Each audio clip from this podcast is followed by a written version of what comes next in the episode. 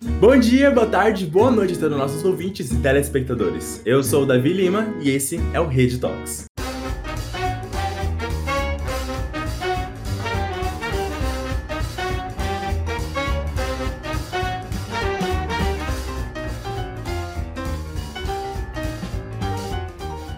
Sejam muito bem-vindos a mais um episódio do nosso querido, amado, esquecido, mentira, esquecido não, que a gente não esquece dele aqui na rede. Rede Talks. Eu sei, eu sei, faz um tempão que a gente não mostra uma coisinha nova, mas não tá fácil pra gente daqui.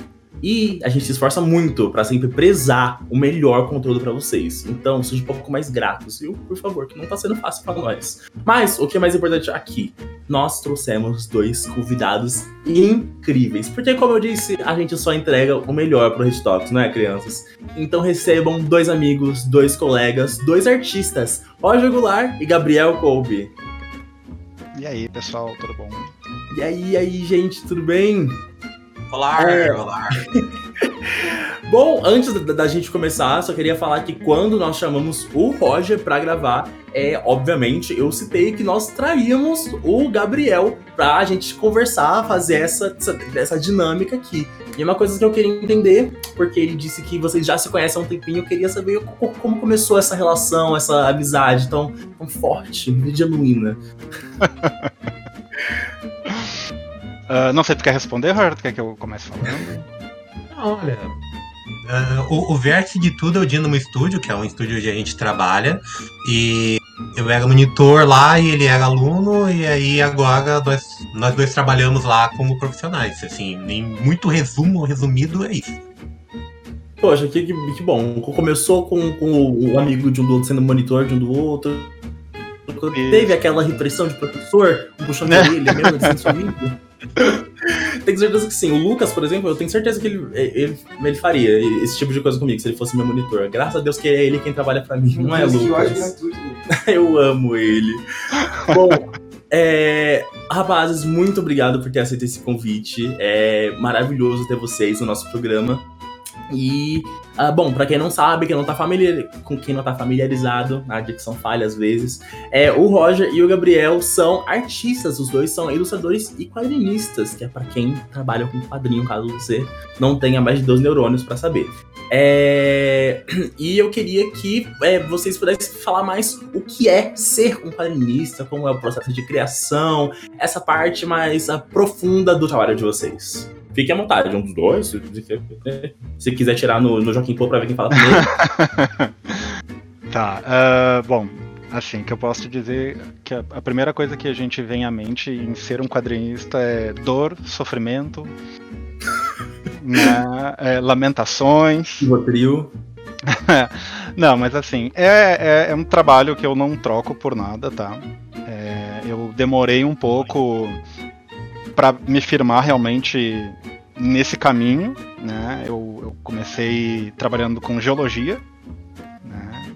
Então eu fiz geologia, eu fiz mestrado em geoquímica e daí depois eu larguei tudo para desenhar gibizinho. Tenho certeza então... que a sua família é muito orgulhosa dessa decisão. família é, até não foi né, uma, uma decisão fácil, assim, pra tomar, mas sempre todo mundo me apoiou aqui em casa, então isso eu posso agradecer muito. Ai, que bom, que bom.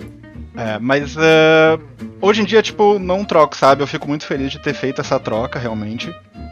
De ter escolhido seguir pra linha do desenho, dos quadrinhos. Porque eu era um péssimo geólogo. Péssimo, péssimo, assim, tipo, né?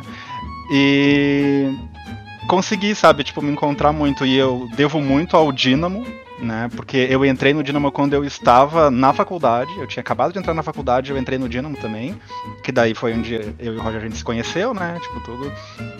Tínhamos aulas ali como monitor e tal. E depois, alguns anos, alguns vários anos depois, né, eu fui convidado a ser monitor do Dynamo Studio. E depois eu virei professor também lá, né? E daí é como a gente tá até hoje, assim. E claro, tipo, nossa amizade foi, né, se aproximando, tudo, a gente se vendo com frequência lá. E hoje em dia a gente joga RPG junto também, né? A gente tá todo fim de semana juntos aí. Então, sa saiu, é, continuou na, né, do Dynamo pra vida. E da Dynamo vai pro RPG, esse tipo de coisa. E pra você, Roger, você também teve um começo em geologia ou em qual matéria da, de exata? Química, tem certeza, né? Hum. Longe disso, eu sou full humanas, assim. Uh, aqui, o meu pai, ele era projetista, já trabalhava com desenho. Aí o meu irmão também, meu irmão mais velho, desenhava. Então, eu desde pequeno tive essa influência com, com desenho, assim. A minha mãe tem desenho guardado quando eu tinha uns 3 anos de, de, de idade, assim. E eu comecei a fazer quadrinho uh, muito cedo, mas oficialmente foi em 2003 que eu fiz um quadrinho chamado Dragão Escarlate, comecei a vender em evento. Eu vendi em fórum pela internet, em, que nem tinha direito rede social muito estruturada, eu vendi em fórum, que era o fanzine. Fanzine alguma coisa, não, nem lembro agora. E, e aí depois eu acabei participando de um. A, a Dinamo fazia alguns concursos em eventos e eu participei de um, ganhei uma bolsa. Eu morava lá no interior ainda, em Três Passos, lá no Cafundal do Judas lá. Eu acabei me mudando para Porto Alegre. Aí eu virei aluno do Dynamo e depois virei monitor e depois virei professor, fiz todo o caminho. É, vocês, vocês repararam que, que esse é o caminho, né? Esse é uma progressão, é uma hierarquia que tem que subir. Exato, exatamente. E, e depois eu, eu, comecei a trabalhar em outros quadrinhos. Eu já trabalhei uh, num quadrinho americano do. Sabe o seriado do Smallville? Eles fizeram a continuação, uhum. a, de, a 11 temporada em, em quadrinhos. Eu participei de um arco de edição. Eu fiz o layout e arte final de algumas páginas. E, e, e assim, o meu traço principal sempre foi um pouco mais mangá, mas eu meio que flerto um pouco com comics e atualmente eu tenho trabalhado mais com games do que com quadrinhos. Eu, eu dei uma pausa nos quadrinhos, eu dei uma desiludida, mas eu tô voltando agora, aos poucos, porque uhum. realmente, como o Gabriel falou, quadrinho é uma vida meio sofrida. Aí descobri que games também é. Então eu tô abraçando só causas perdidas, assim, é, é bizarro. Mas tamo aí. Saiu de uma depressão para ir para outra. Achei divertido esse conceito. Ir para um sentimento e para outro, qual será o próximo? Não, não sabemos. Bom, é, nós da rede sabemos que vocês têm suas próprias obras originais. O Gabriel com seus 30 bilhões de quadrinhos, o Roger com seus 30 bilhões de jogos. E isso é simplesmente incrível. Criar um filho. É, é, mesma coisa que um filho. Criar uma obra, uma coisa tão é, profunda, tão sua. E do zero é. Tenho certeza que é um trabalho descomunal para conseguir fazer isso. Então, Uh, como é o processo de fazer tanto um quanto o outro? Vocês tiveram que oferecer sangue no pacto ou foram só lágrimas mesmo? Eu costumo falar que quando tu cria uma história, tá criando um universo que vai existir na cabeça das outras pessoas. E isso é uma responsabilidade, porque se tu paga a tua história, esse universo as pessoas querem saber mais. É, tipo, os personagens eles ganham vida. E se tu não continua, elas vão dar uma sequência e vão querer mais e vão cobrar por isso. Então é meio que uma responsabilidade complicada, sabe? É, uhum. Eu tenho alguns universos que eu deixei parado na cabeça dos outros e, e até hoje eu sou cobrado.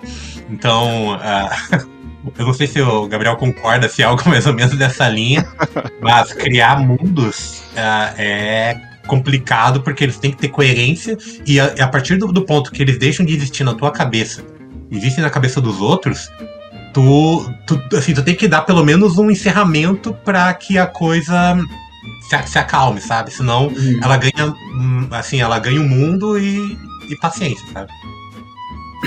E para você, Gabriel, qual, como é o, o, processo, a situação? Tem algum tipo de similaridade ou é, outro BO? Não, não, é, é, bem parecido, assim, inclusive é, a jornada da gente, ela é bem similar, porque eu também, né, tipo, comecei fazendo fanzine, é, aí eu vendia em evento, tudo, e depois que tu vai, tu, tu, tu vai errando muito, né, como é que é que funciona, porque meio que, tipo, como é que é que tu vai aprender, né, esse processo todo? É, é fazendo o quadrinho ou conversando com quem já também se fudeu muito fazendo quadrinho por conta própria, sabe? Uhum. Não tem muito, tipo, além disso, né? Como é que é que tu vai? Uma receita, pronto. É, e daí. Uh, eu, eu tenho meu, meu quadrinho autoral principal, né? Tipo, eu, fiz outros quadrinhos com outras pessoas, tem até um que eu e o Roger a gente fez junto e tal. Mas eu tenho meu quadrinho que eu fiz sozinho, né? Que eu levei cinco anos para fazer. E. Porque, tipo, foi muito processo, sabe? No meio do caminho. E foi o primeiro quadrinho que eu tava fazendo seriamente, assim. Que eu, não, eu quero fazer isso aqui pra fazer uma publicação profissional. Então eu ficava, tipo, indo e parava e voltava, redesenhava, sabe? Então foi levando todo esse tempo para eu fazer. E quando eu terminei ele, eu lancei na primeira CCXP que eu fui, né? E daí eu falava, tipo, que não, não era um lançamento, era um exorcismo que eu tava fazendo. né? Porque é cinco anos em cima da mesma obra que eu não via acabar, sabe? Uhum. Eu, quando eu chegava num ponto, eu olhava as páginas anteriores, eu via que não tava na mesma qualidade, eu voltava pro início para redesenhar. E assim, tipo, não façam isso. Nunca. tá? Não, só vai e termina. Assim, isso é a pior Uhum. coisa para fazer e é a coisa mais comum que tem. Então é um processo que tem é, depende muita disciplina, sabe? Tu tem que te cobrar muito, tu tem que estar tá sabendo ali, né? Se tu tá trabalhando com outras pessoas, tu pode é, dividir um pouco, né? Esse cargo, assim, de um cobrar mais, montar cronograma junto e tal. Mas sozinho, é, tu é teu chefe, tá ligado? E daí tu Uhum. pode ser um péssimo chefe pra ti mesmo ou não, né? Então é, é, é difícil, assim, sabe? Mas é, é. É aquele negócio, tipo, depois que tu, tu- Enquanto tu tá fazendo, tá assim, meu Deus, por que, que eu escolhi isso? Por que, que eu tô fazendo essa- esse negócio? Por que, que eu me odeio dessa maneira? Aí quando termina, que tu lança, tu fica, bah, já tô com uma ideia aqui pra montar o próximo. E vai, e vai, porque no fim vale a pena, cara. Assim, é, para mim é muito marcante eu estar num evento e ver pessoas comprando o meu quadrinho, sabe? Tipo, e daí tu tá ali parado, de repente passa alguém lá no fundo carregando o teu quadrinho embaixo do braço. E daí tu fica tipo, ah, fui eu que fiz, sabe? Então é, é um negócio que, tipo, motiva muito, assim, pra fazer. Mas é, realmente é. Demanda muita disciplina, assim, pra tu fazer. Apesar de ser tão, tão trabalhoso, tão. É, é, é, exige tanto de você, da sua alma e de todo o seu ser, é, no fim das contas, acaba fazendo valer a pena. É, A gente, de de dentro da rede, con- consegue ver isso quando. É, Lucas é, tá escrevendo alguma coisa sobre, sobre RPG e ele reclama pra mim da Vi, eu quero me matar, não aguento mais. Aí, depois- aí termina tal temporada da Vi, eu quero fazer pra 7. É, é, então, apesar de ser tão. Ah, o processo inteiro, cinco anos, ser tão.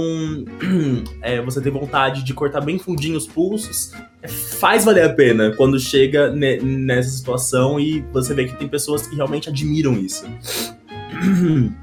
E, e esse processo, é, também pra você, Roger, ele funciona é, com os jogos, por exemplo? É, quando você vê alguém, apesar de demorar tanto, é, demorar tanto de você, quando você vê alguém, não sei, usufruindo do jogo, jogando ele, é, é o sentimento mesmo? Ou por ser outra área, acaba sendo um pouco diferente?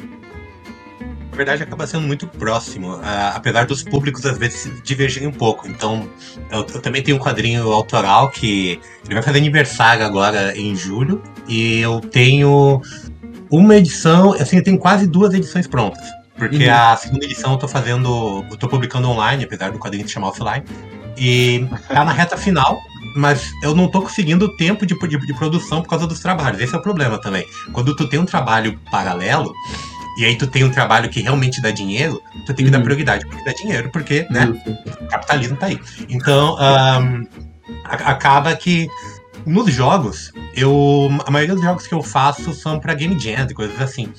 Ah, jogo autoral pra vender mesmo, eu não, eu, não, eu não tenho nenhum oficialmente porque vai demandar um pouco mais de tempo do que os jogos que eu faço pra game jam, que já são coisas mais simples, apesar de que alguns deles tomam proporções tipo muito grandes. Então, por exemplo, eu fiz um chamado Hexblade, que ele ele ganhou uma Game Jam e começou a ter muito muita gente jogando assim em, vídeo do YouTube. né? Então, se tu botar Hexblade no YouTube, tu vai ver vários vídeos de pessoas jogando e fazendo crítica e comentando. Uhum. Então, uma coisa que eu não imaginava. Eu fiz o jogo só por pra, pra participar da Game Jam e quando eu vi, um cara lá num, num país lá fora, né?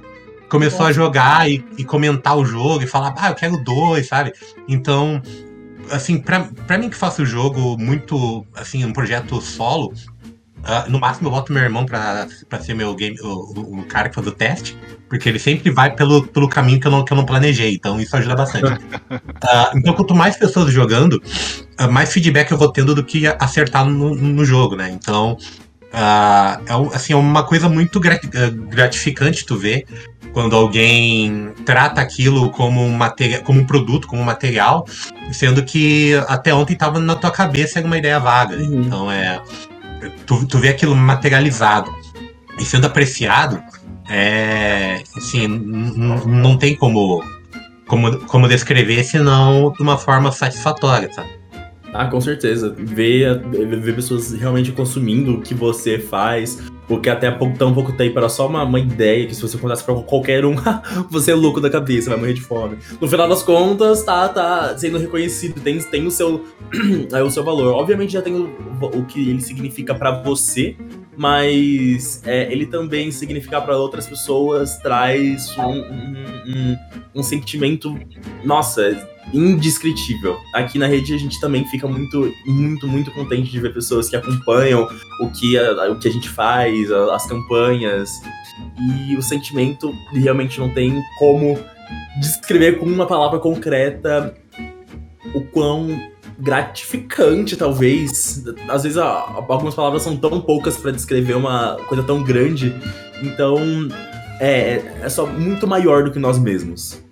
Acaba sendo só incrível. E vocês também citaram a, aqui no, no ao ao decorrer que vocês se conheceram através da Dynamo Studio. Eu sei o que é, mas eu vou fingir que eu não sei pra dar a oportunidade de vocês explicarem um pouquinho o que é a Dynamo Studio, que ambos são monitores, professores, donos e tudo mais. então, Eu vou deixar o Roger explicar que ele tá há mais tempo. Opa, o Dynamo Studio ele é um, como o nome diz, é um estúdio de, de Porto Alegre, criado, né? Porque, criado pelo Daniel HDR, ele se chamava VisuArt antes. E o, Daniel HDR ele começou, a- ele é um, um dos ícones assim do quadrinho nacional, começou a trabalhar com menos de, sei lá, 14 anos no mercado estrangeiro. Ah, Ele trabalhou para Marvel, DC e tudo mais que tu pode imaginar. E ele tem esse estúdio de quadrinhos em Porto Alegre que tanto dá aula quanto pega trabalhos para trabalhos comerciais para outras editoras, né? Então, ah, ele é um dos estúdios de, de quadrinhos assim mais antigos de, uhum. de- de Porto Alegre, em termos de qualidade também é um dos melhores, modéstia à parte, né? Tipo, a gente é professor lá, mas não é só por isso. não assim, é porque eu trabalho lá é melhor. Não. eu sou professor, né? Modéstia à ah, parte.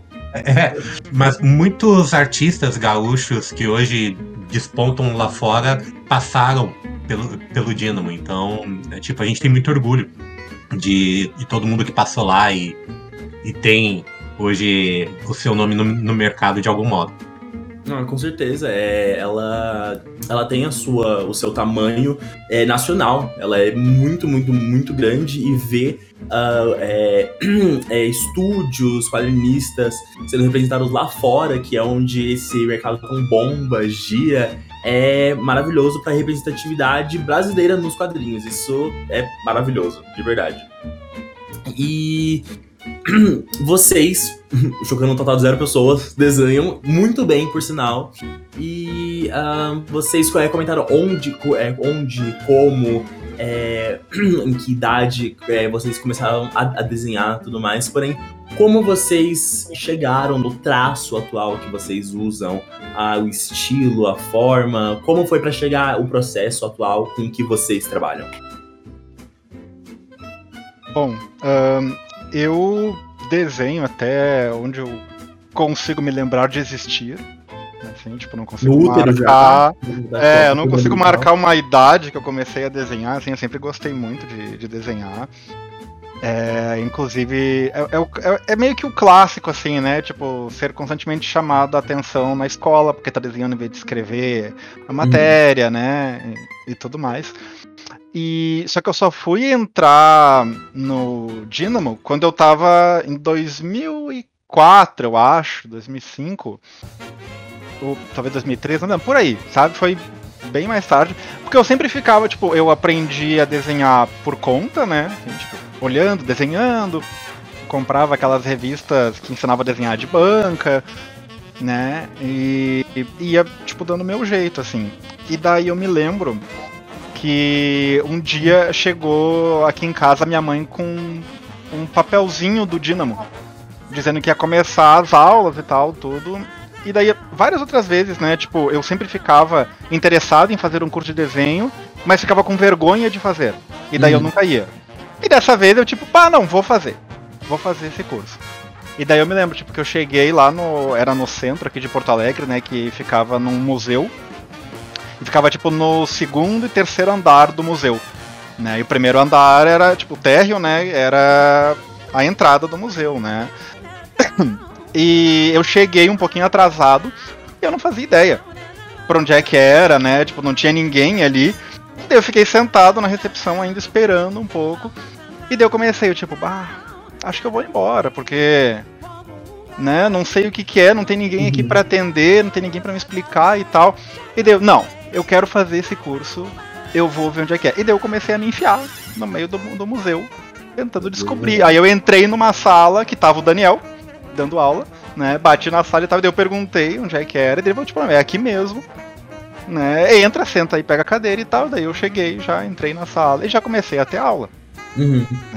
E daí foi onde realmente eu comecei a, a- a lapidar, né, o meu traço, aprender, aprender a fazer quadrinhos, que é o que eu gosto muito, né? Eu sempre gostei muito de contar histórias. Então, desde criança, tipo, eu fazia quadrinho, levava pro colégio, pros meus colegas lerem, né? Tipo, fazia para pessoal da família ler e tudo. Então, aí eu comecei a aprender a, a- toda a linguagem, né? Toda a narrativa dos quadrinhos, como é que é que funciona para tu fazer uma página, uma- como é que é que tu leva as coisas numa gráfica e tal. Comecei fazendo os fanzines, né? Para primeiro passo para aprender realmente. Uhum.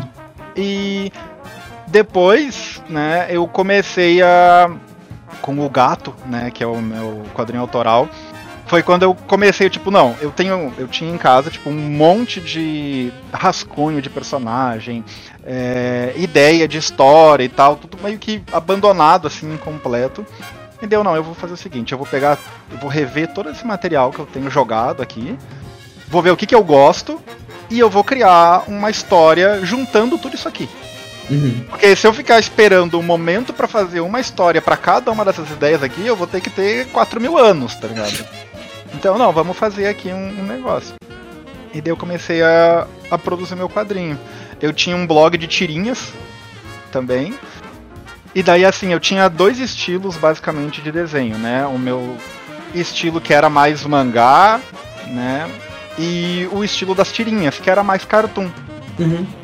E quando eu fui fazer esse meu quadrinho autoral, eu, pá, eu vou fazer ele com esse meu traço da tirinha, que eu, é mais rápido, eu me divirto mais, eu consigo me soltar mais e tal. E daí eu comecei, e daí cada vez mais eu fui abandonando esse meu outro traço mangá Uhum. e fui focando cada vez mais no cartoon. E daí começando a estudar mais como é que era essa. Né, é- é- esse estilo mais estilizado, cartunesco, né? Como é que foi sendo. E daí é como eu tô agora, assim, e é como eu. Eu, eu vejo que é o caminho que eu realmente quero seguir, sabe? E uma dúvida que não quer parar de ecoar na minha cabeça. Em qual momento que você falou, cara, desenho não é pra mim, vou fazer geologia? Qu- qu- Quando que você falou, "Pô, acho que é pra mim, vou, vou fazer, por que não? É, que na verdade é assim, ó. ahn, a gente que desenha, né, que faz quadrinho e tudo, a gente Uhum. faz porque a gente gosta, porque ninguém entra nisso aí pra enriquecer, né? Tipo, se, se alguém tá ouvindo isso e tá pensando, vou fazer quadrinho pra ficar rico, é, não, não, não é esse o caminho. Então, eu na verdade, eu fiz geologia não porque eu pensei, ah, não, quadrinho não é pra mim. É porque eu pensei, não, quadrinho não dá dinheiro. Eu não vou ter como seguir uma carreira, né, me sustentar e tudo mais com quadrinhos, né? Então eu vou fazer geologia, que na época que eu fiz a média era bem baixa e esse foi o meu padrão para escolher. né? e eu, tipo, tá, beleza. Eu vou... E daí na época que eu fiz também, além da média ser baixa, é... tava dando muito dinheiro. Né? Uhum. Tipo, o pessoal quer contratar muito dinheiro. Então, be- beleza, é isso aqui. Vou fazer geologia pra eu ter essa profissão aqui de geólogo. E ao mesmo tempo eu vou fazendo meus quadrinhos e vou vendo no que que dá. Né? E ao longo da faculdade, que eu comecei a, aos poucos ir me profissionalizando pro desenho. Porque daí eu comecei, tipo, o pessoal começava na geologia a me contratar pra desenhar mapa, desenhar perfil geológico e não sei o que, que eles viam eu fazendo, ah, gostavam, e daí, bah, faz pra mim, não sei o que, eu tipo, não, tá, beleza, faz, ah, eu te pago, não sei o que. E daí também foi quando tipo, eu entrei pra um site de freelancer é, internacional, que era o Odesk na época, agora é Upwork. E porque uma, uma cliente viu meus desenhos online, na época do Facebook, e quis fazer um jogo e queria que eu desenhasse o jogo pra ela. E daí ela me apresentou esse site, e daí ganhava em dólar, né? Nesse Hum. site. E daí, tipo, eu é, tenho um inglês mais fluente, assim e tal, e daí eu fiz esse trabalho pra ela e deu, pô, tá bacana, vou ver se eu consigo mais trabalhos aqui nesse site. E começou a vir.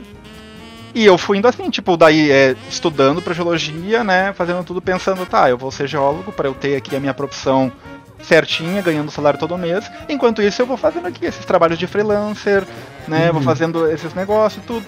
Só que chegou um ponto, depois que eu terminei meu mestrado, que eu ia começar o doutorado, que daí eu fiquei, tá, é, eu já tava bem saco cheio assim com a geologia, eu já não tava mais aguentando. E eu tava muito mais certo de, tipo, não, eu quero ir pro desenho, eu quero focar no desenho. Eu já tava trabalhando na Dynamo, né? E daí eu fiquei assim, tá, é, eu não vou conseguir fazer doutorado e trabalhar com desenho. Né? Uhum. Porque o mestrado já foi bem complicado eu conseguir conciliar os dois. E deu, então tá, então eu vou estudar pro doutorado. Se eu não passar no doutorado, eu vou largar a geologia e eu vou focar no desenho. E daí Decisão porque daí eu pensava, boa. é, porque daí eu. Tá, o tempo que eu tô deixando de estudar e fazer projeto, trabalhar no laboratório, não sei o que, eu tô pegando Uhum. mais trabalho, sabe? Eu tô desenhando mais, eu tô montando mais coisas que vai me dar mais dinheiro. Né? Tudo bem que pode não. É, como freelancer, a gente não tem a segurança, né, de receber um salário por mês. A gente tem que estar correndo todo mês atrás, né? Tipo, aí tem mês que tu tem um monte de trabalho que tu não consegue nem dar conta, na semana seguinte tu não tem nada, que daí tu acha que tu vai morrer de fome. Né? Então, eu tenho que tive que fazer essa escolha, né, no momento que, mas eu não é isso aqui que eu quero, sabe? Não, não passei no doutorado, eu não estou mais com vontade de insistir na geologia. O que eu quero é o desenho, então vamos focar no desenho. E daí é o que eu tenho feito até então. Aí, tipo, eu trabalho fazendo design gráfico para empresas, eu dou aula lá no Dynamo, né? Que daí também já é um, um pagamento mensal para ser professor, que dá já essa uma segurança, né? Maior ali. E daí eu trabalho principalmente fazendo, atualmente, né? Fazendo encomendas de personagens de RPG que o pessoal me pede e tudo, né? Além de fazer daí os quadrinhos e daí vender nos eventos. Ah, eu- Ou seja, entrou pra, pra geologia pra tentar ganhar grana. É, não, e mesmo lá, continuou sendo procurado pelo desenho. Ou seja, não, não tem como fugir. Quando você É. tal coisa, não tem escapatória. O grafite corre nas veias. Muito mais legal ser mestre das rochas do que doutor das rochas. Tu É pagou, verdade. é Pagou na, É na hora um certa. ótimo nome. Na verdade, anota isso, Lucas. que O nome- meu próximo personagem do RPG é Mestre das Rochas. É um Little Mantra, cara. Foda. É, É. E, e, Roger, a gente desviou um pouquinho do caminho, começou a falar sobre geologia, é, segurança alimentar, mas. E, e pra você, como foi pra você achar o seu traço, sua, a maneira como, como você trabalha hoje? Foi, foi, foi, foi depressão? Você passou por muitos problemas? Não, é, no, no meu caso, eu, eu sempre fui muito do mangá, desde cedo, assim, Uhum. mangá e tal. Eu, tipo, eu morava no interior de São Paulo uma época e um, um amigo do meu irmão, o pai dele morava no Japão lá em 92 e mandava VHS gravado com Dragon Ball Z. Na época que Dragon Ball nem passava aqui no Brasil ainda, não tinha nem Cavaleiro do Zodíaco direito. Então eu já desde cedo pegava ali anime, mangá e cara quadro, já era otaku safado antes do. eu- Assim, eu era. Assim, é, antes de virar moda ser otaku. Eu era otaku. E aí. Você é um otaku ah, pro Brasil. é, Ele E é aí depois- do, do, do otaku no Brasil. Aí depois, quando eu entrei no Dynamo, eu acabei virando assistente do HDR em alguns trabalhos. E ele trabalhava com comics. Então não dava pra, a, pra eu tacar um olho gigante ali, né? Uma coisa mangá no meio. Então eu tive que começar a, a sair um pouco do meu estilo por causa da, desses trabalhos. Comecei a fazer um pouco mais coisas ligadas a comics. Eu fiz também alguns sketch cards uh, que eles colecionam lá nos Estados Unidos, uns cards pequenininhos, assim, de, de, arte original. E era tudo em comics também.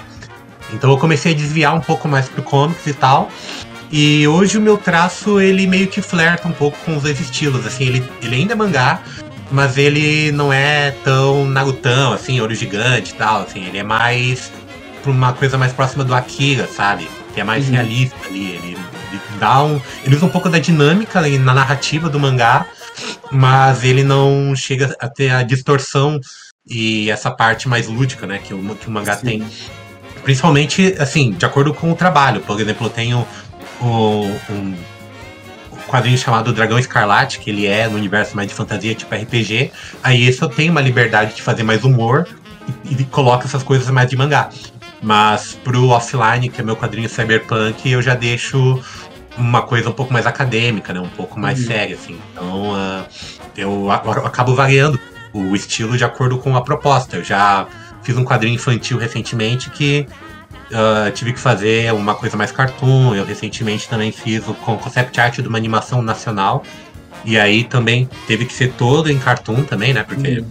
Né, animação, se eu botasse uma coisa muito acadêmica, os animadores iam me, espancar, assim. Então eu tive que fazer algo mais mais cartoon para ser mais fácil de, de, ser animado. E todos os cenários, animação também e tal. A animação sai no ano que vem até, só pra, só, só pra avisar. Eu, eu, inclusive, eu dublei alguns personagens da animação também. Então, tipo, eu posso botar na minha ficha de RPG dublador nível 1, assim. é, o cara desenhou animou, dublou, você, você, também o que comprou ações disso pra, pra, pra, pra, ser o novo Elon Musk, dominar o seu, esse quadrinho. Ainda não, ainda é só sua. ainda não, mas estamos no caminho. Quem sabe no futuro próximo. Eu acaba até comprando eles. Uh, bom, e Roger, você também citou que você trabalhou na Marvel fazendo é, Smallville e também na DC e também na Jumbo, é, é, é cada, um, é, é cada coisa, então é só. É, é muita coisa. Como chegou nessa situação, nesse nível tão Assim, antes, assim, já deve ter alguém já no, se inscrevendo ali. Não, o Smallville não é da Marvel, né? Smallville é, Smallville é da DC. Com é certeza ninguém falou isso, com certeza são as vozes. uhum. Tá pro render lá. bem, é, qual o nome da, da palavra? Não, não é muito inteligente, é, é essa a, a situação certa. Ai, vou ser processado. Vamos cancelar, meu Deus. Ah, Luca, deixa depois. Vamos só, é verdade. Vamos só refazer Como isso assim aqui. Você falou Marvel? Você falou assim, é, não, eu não falei Marvel, vocês estão doidinho. Olha lá, vocês vão ver cada coisa. Então, Smallville da DC, como é que foi chegar nesse ponto? Assim, uh, eu já tinha participado como Ghost, assim, em algumas coisas. Então eu meio que Uh, eu, eu era assistente do Daniel para fazer algum cenário, algum detalhe, tipo água, sei lá, algumas coisas assim que quando o prazo estava muito apertado ele me chamava e aí eu, eu, participava ajudando ali algum detalhe, mas não era acreditado. Esse foi o primeiro quadrinho que eu fui acreditado porque eu fiz o layout das páginas. Então, uhum. toda a diagramação das páginas veio de mim e também uh, eu, fiz arte, eu fiz arte final de algumas coisas. Então aí apareceu meu, nome, meu nomezinho bonitinho na revista, eu tenho elas aqui, é Morgood. Uh, e, e, tipo, eu nem gostava mais tanto de Smallville, mas, pô, agora eu só eu adoro. Ah, pô, nem sabia o que era, mas agora fã número um. não, aí não, não é.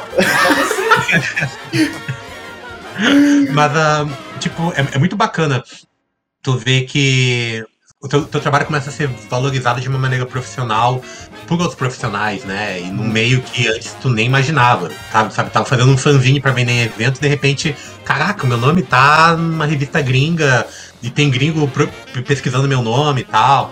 Uh, aí depois, pra Jambô também, eu acabei fazendo algumas artes para Dragon Slayer E depois eu fiz as artes para adaptação do Porto do Perigo, do Ian Livingstone. Uhum, E, e aí o bacana, é assim, aqueles livros jogos e tal, que eles, re- eles relançaram aqui no, no Brasil e eu fiz todas as artes in- internas. E algumas edições que saíram lá fora usaram as artes que eu desenhei. Então de vez em quando eu pesquiso assim na internet, eu vejo um site lá de não sei aonde, falando blá blá blá, Roger Golat, blá blá blá, sabe? e, e- e, tipo, é muito bacana, porque essas artes deram um pouco de trabalho porque elas tinham que ser todas na, em preto e branco, na chura, com detalhezinho. Tinha que emular aquelas artes de livro de RPG bem antigos, assim, né? Ah, então, essas deram um, um trabalho do caramba, assim, mas o resultado ficou muito legal. E eu até, foi ano passado que eu comprei uma edição pra mim do livro que eu nem tinha, assim. Aí eu tava numa feira do livro, caramba, aqui o livro que eu fiz, as artes e tal. E, e aí eu vi como ficou publicado. E o curioso é que antes de fazer, um ano antes de, de, de- fazer essa, essas artes, eu fui numa CCXP e tava lá o Ian Livingstone. E aí eu fui lá, paguei mó pau, assim, com- comprei os livros-jogo, peguei autógrafo, tirei foto e nem imaginei que eu ia trabalhar com ele no ano seguinte, sabe? Então, é, é- é muito, é muito satisfatório mesmo esse, esse caminho, né? Esse, esse, esse processo todo. E tipo, ah, agora eu também participei de uma animação e tal. Ah, eu tô focado nessa parte de, de jogos. A ideia é também querer pe- pegar agora um trabalho numa empresa de jogos grande, né? Então, tipo, é- é, assim, o- quando tu prova um pouquinho do, do caminho que tu pode chegar alto, tu quer chegar cada vez mais alto, né? Tu, tipo, tu vê que não tem limite no negócio e aí é ganhar XP pra subir de nível, né? É, não, não, não, não tem pra onde correr. Mas você deveria ter chegado pra, pra esse maluco ter falado um dia trabalhar pra você. E você vai trabalhar pra mim. Aí ia ser o, plot twist tão da maior da sua vida. Você ia fazer um cara pra quem você que criou tudo e você- ia fazer ele ser, ser o seu funcionário. Olha só que situação ia, chegar. Ai, gente. Mas, ah, de fato, não é fácil desenhar, chegar onde vocês chegaram. Mas como também tem, é desenhista, ilustrador, quadrinista, merece paz, vocês também jogam RPG. Senão, vocês tenho certeza que vocês não iam estar vivos pra aguentar tanto tranco de, de, de canetar de papel toda hora, não, né? Pelo amor de Deus. Então, é. Vocês jogam juntos e quando que, que vocês começaram a, a, a- jogar RPG? Vocês se odeiam, vocês se amam? Como, como é dentro desse meio? Quem matou quem? É, na verdade a gente começou a jogar RPG junto é, um, um pouquinho antes de começar a pandemia, né? Em 2020 a gente jogou uma aventura presencial e depois fechou tudo. E daí a gente teve que começar a jogar online, né? E daí a gente joga é, praticamente todo fim de semana agora juntos. Né? Mas ahn, o surgimento disso é que fazia muito tempo que eu não jogava RPG. Né? Eu, eu jogava RPG, tipo, aprendi quando com AD&D, né? Quando eu devia ter, tipo, sei lá, uns 12 anos por aí. E joguei muito durante minha adolescência. Depois na faculdade eu parei completamente de jogar. Né? Joguei tipo uma vez lá no mestrado e tal, que foi uma sessão só.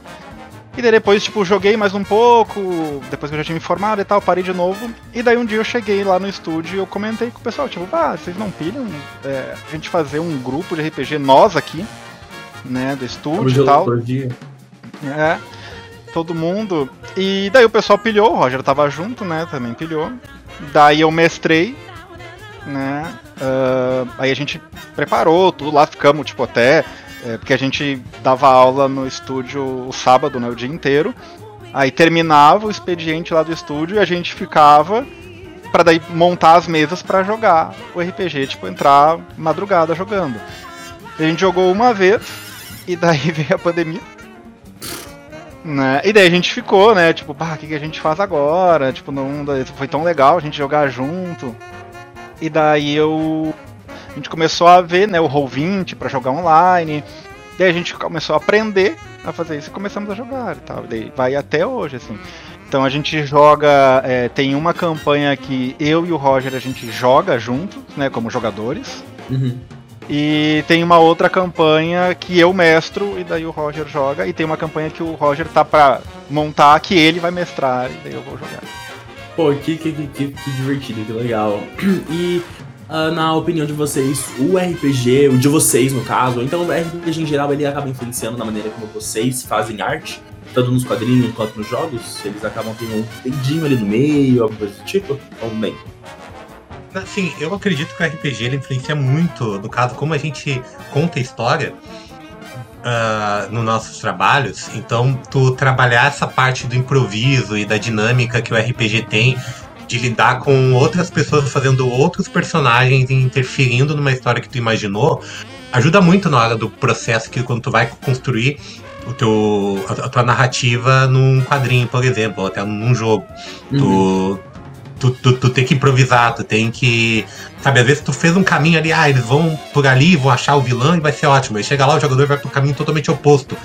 E tu tem que tocar a história. E muitas vezes acaba saindo melhor. E muitas vezes acaba saindo melhor do que tu tinha imaginado, justamente por esses desvios, assim.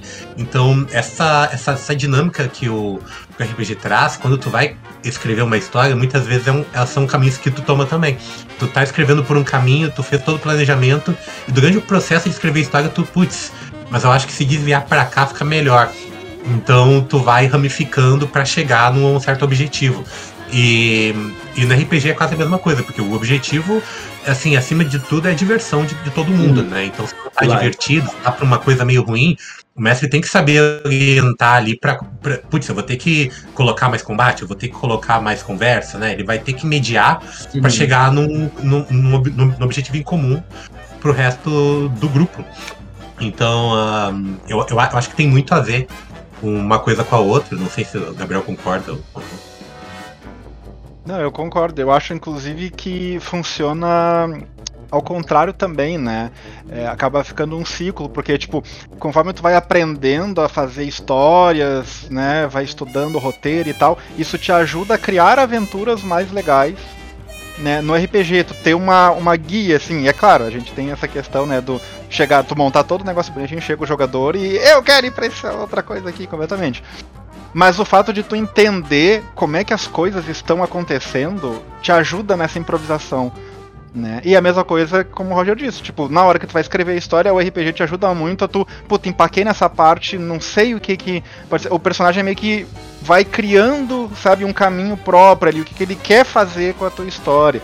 E tu vai guiando, sabe? Então, com certeza, ajuda muito, assim. E, e para mim ajuda muito também na questão de. no desenho, né? No design de personagens. Eu gosto muito de ficar desenhando personagem de RPG dos outros e tudo. Então, tipo, sempre que a gente monta uma campanha, coisa, eu sempre já tô, tipo, rabiscando os personagens dos outros e mandando no grupo, tipo, ah, que eu fiz o fulaninho, o que que tu acha? Não sei o que, sabe? Tipo, eu já vou botando, assim. Então é uma coisa que é, eu, eu gosto demais, assim, de ficar botando a minha visão do personagem do pessoal. E, bom, aproveitando a brecha, já que a gente já tá falando sobre RPG, fala um pouco mais também sobre a campanha de vocês. Aqui um mestre, outro faz isso, outro aquilo, outro. Fiquem à vontade. Não pode falar mal, tá, Roger? tentar, eu vou tentar. Não, eu acho que é mais fácil tu falar mal, porque o meu personagem, ele é o capeta, assim, ele. E, e aí eu uso muito disso a favor para me libertar mesmo. Então, Uh, eu sou o personagem que. que aqui você comete no, na, na, mesa, acho legal isso. Exato, ah, eu sou o cara que faz as piadas sem graça, sabe? É, tipo, eu falei, a sorte que eu não sou bardo. Porque se eu fosse bardo, ia ser muito pior. E. Então. Aí eu acho que o Gabriel pode falar mais da impressão que ele tem do, do, do Dagon, que é o meu elfo do deserto. É, uh, assim, a gente. Eu tenho uma campanha principal, né, que eu tô narrando, que é com DD quinta edição. É, que é essa que a gente começou antes da pandemia e tudo mais, né? E ela começou com um número bem grande de jogadores. Mas aos poucos, né, tipo, o pessoal foi. A, a vida foi acontecendo, né? Compromissos, trabalhos, tudo. Então, meio que o pessoal foi não podendo jogar tanto, né? Atualmente a gente tá com quatro jogadores, mais eu mestrando. O Roger tá desde o início, né? E, e, é uma mesa que eu gosto demais, assim, eu me divirto muito, muito. Porque no início eu era muito assim, né? Tipo, ah, eu pegava e eu escrevia a aventura e eu ficava pensando todos os caminhos que o pessoal poderia ir e eu já escrevia esses caminhos alternativos. Com o tempo eu descobri que não interessa quantos caminhos alternativos eu escrever, não, eles vão num que eu não vi. Né? E eu vou ter que me virar para fazer o negócio. Então, atualmente, tipo, eu comecei já mais a botar uma ideia geral do que, que é e vamos ver, vamos, vamos lá, né? E pelo menos, tipo, eu, eu tenho tido essa impressão de que as coisas têm fluído de uma maneira mais legal, assim, né? As coisas não estão tão, não, não fica com aquela impressão de que tem um roteiro do que tem que acontecer por uhum. trás, né? O pessoal vai tomando decisões e tal, e tipo, como eu não tenho nada, não, olha, é, é, eles tinham que vir para cá, eles não foram, puta, o que, que eu vou fazer agora? E coisa. Tipo, não, vamos lá, vamos ver pra onde é que vocês vão, vamos ver o que, que vai uhum. acontecer, sabe? E, e eu acho que o personagem do Roger, é um personagem que eu gosto muito, que eu me divirto muito. Porque é justamente isso, assim, tipo, é a, o, o, caos incorporado, assim, basicamente, no negócio. Eu não sei, tipo, tem, tem é, alguns jogadores que eu consigo prever, né? Eu sei, ah, eu sei que na hora que eu colocar isso aqui, ele vai fazer isso aqui. Né? O do Roger é um que eu não sei. Não sei que, que, pra onde é que vai, o que, que vai acontecer, assim. E e é sempre dá, gera um, algumas coisas muito engraçadas, assim, na, na campanha. E no meio do nada eu faço uma pergunta e eu fico tipo, caralho, não sei, não sei, vamos ver o que, que vai dar isso aí. Né? Então, eu gosto, gosto muito do personagem do, do Roger, assim, e essa campanha tá sendo muito divertida, a gente tá se encaminhando já meio que pro final dela. Né? Então, a gente tinha uma outra campanha também que a gente tá, que eu tava mestrando do Pup Cthulhu, que daí o. A gente não jogou muitas vezes, ela tá meio parada. Que o Roger ele era um mecânico.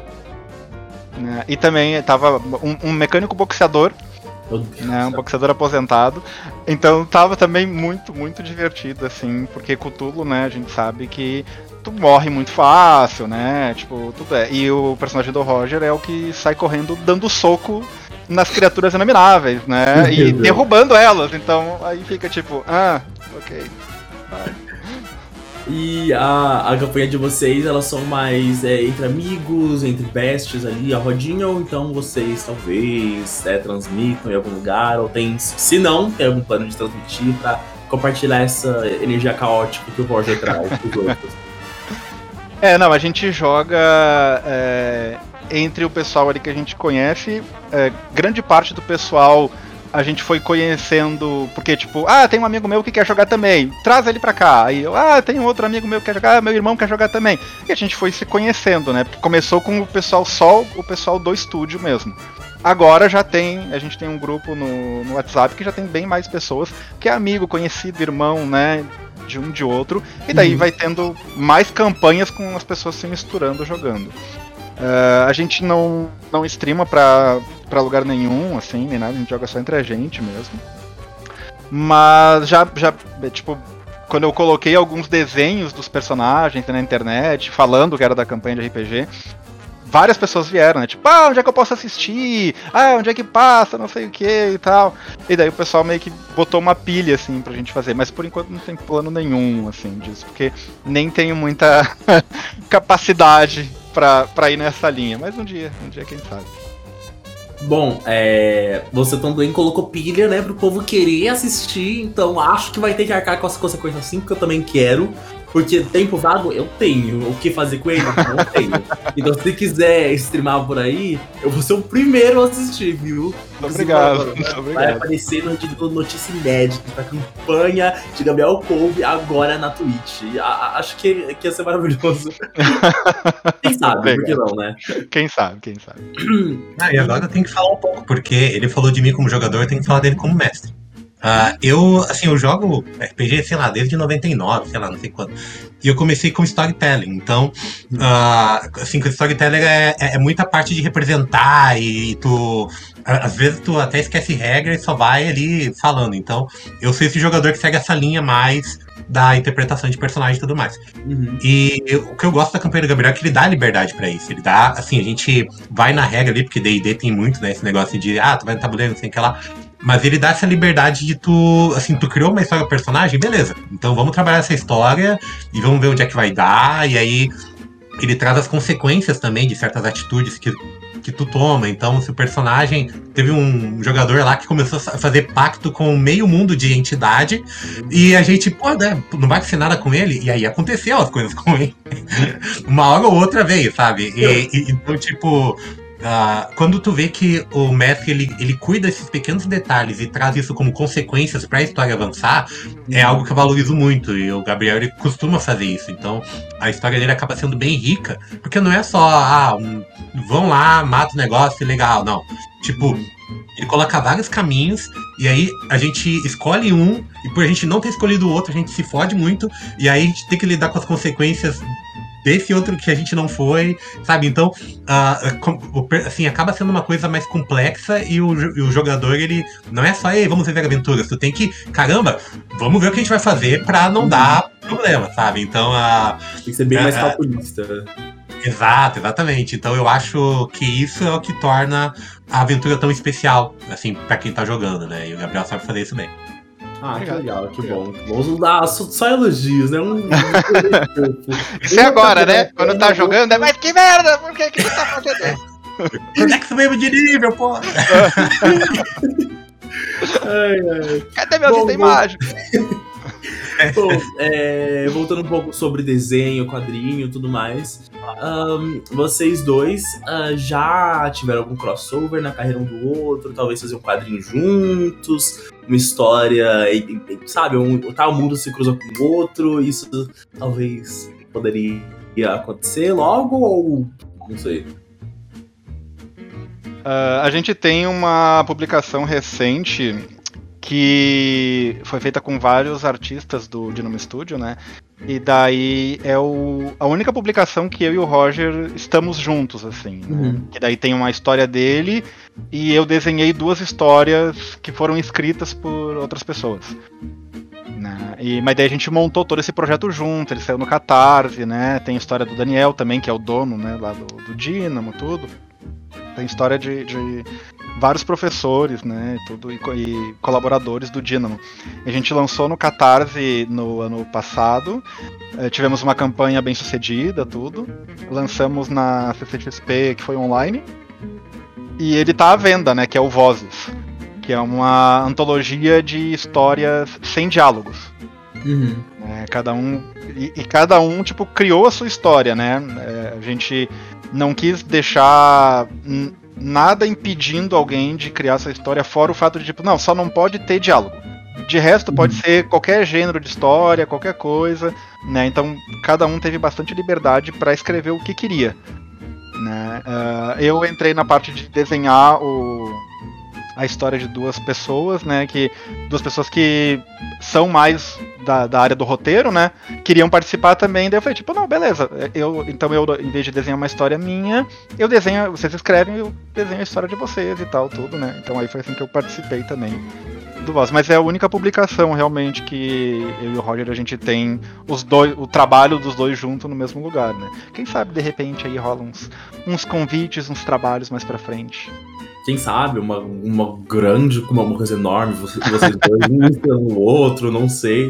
E falando um pouco, um pouco sobre, sobre vozes, ele é uma é, antologia, como, como você disse, ele segue uma. Cada artista, cada autor tem a sua história, ou cada um, ou é uma história única, linear, só que com vários traços de arte diferente. Não, são cada artista tem criou a sua história uhum. independente das outras, né? É, são histórias com início, meio e fim mesmo, sem, sem nenhuma relação uma com a outra. E, e foi isso, é, é bem interessante ver justamente isso, né? Como muda o estilo de uma história para outra, a narrativa de cada um, como é que é que cada um gosta mais de, que gênero, né, de história que gosta mais de, de seguir e tal.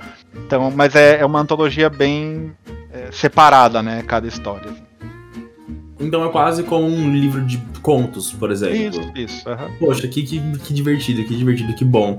É, e quais outros artistas também estão envolvidos nesse projeto?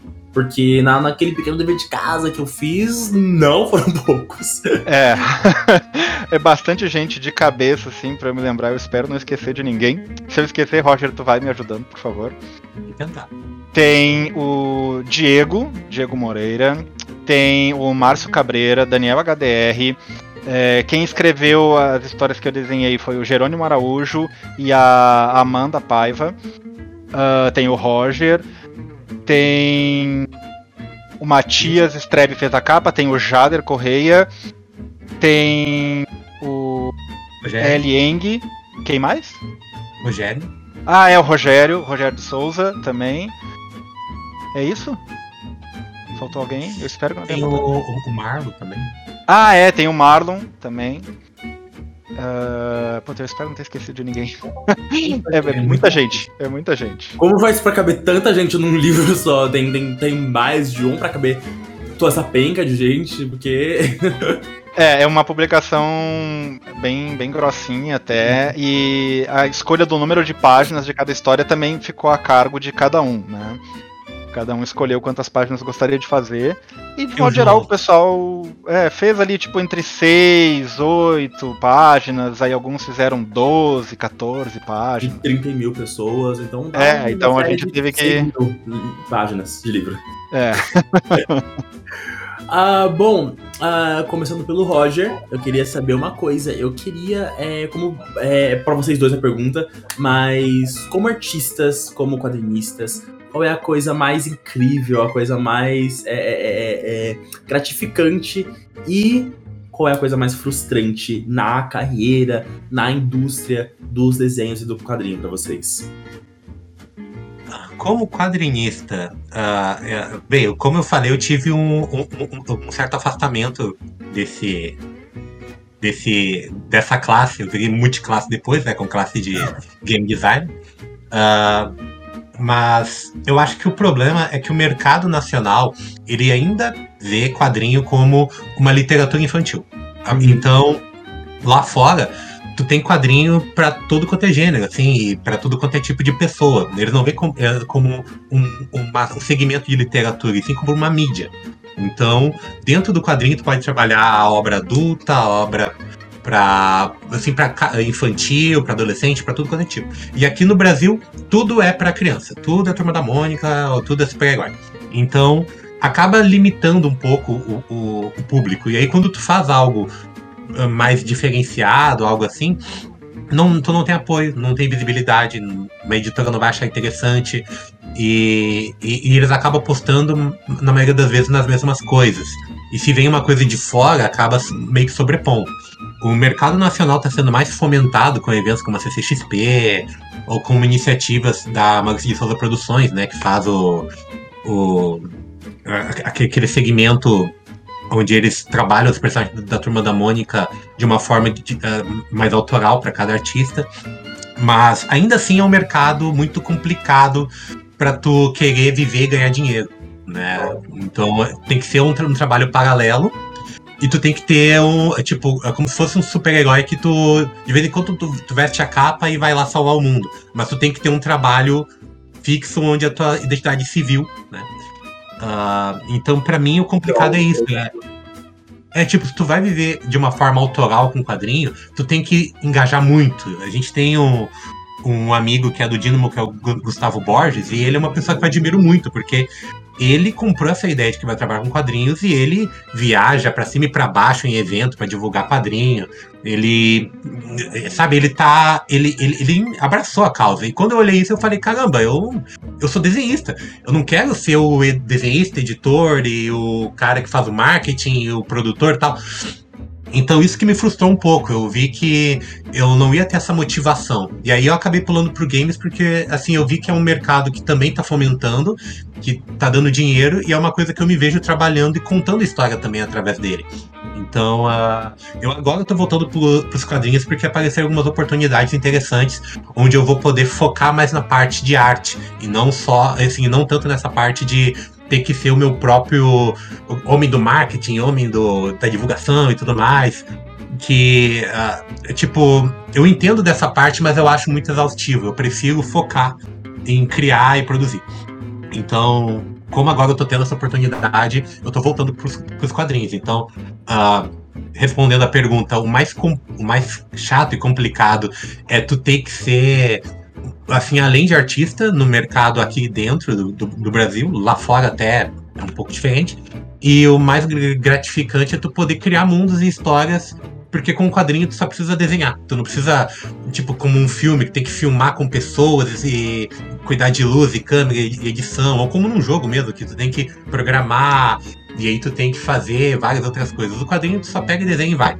E, e, ao contrário até da literatura, que tu tem que arrumar gramática e português, não sei o que, tu pode fazer uma história sem fala nenhuma, que foi o caso do, do, do Vozes. Então, uh, ele é uma forma bem viável de de tu contar uma história. Tu nem precisa saber desenhar direito se tu, se tu quiser. Pode uhum. fazer com o boneco palitinho.